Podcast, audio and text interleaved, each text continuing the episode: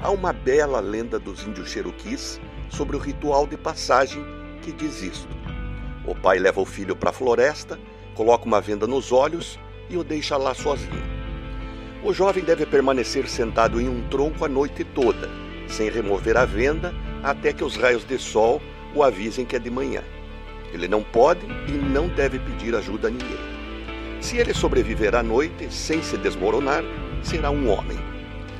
Não pode contar a sua experiência aos amigos ou a ninguém, porque cada jovem tem que se tornar um homem sozinho. O jovem está claramente aterrorizado. Ouve muitos barulhos estranhos. Certamente existem animais ferozes ao seu redor, talvez até homens perigosos.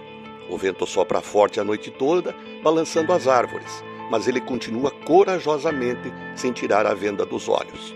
Afinal, é a única maneira de se tornar um homem. Finalmente, depois de uma noite assustadora, o sol sai e ele tira a venda dos olhos. E é nesse momento que ele percebe que o pai está sentado no tronco ao lado dele. Esteve de guarda toda a noite, protegendo o filho de qualquer perigo. O pai estava lá, embora o filho não soubesse. Nós também nunca estamos sozinhos. Na noite mais assustadora, no escuro mais profundo, na solidão mais completa, mesmo quando não nos damos conta disso, Deus está ali, ao nosso lado. Pense nisso. Renato Folador para a CBN.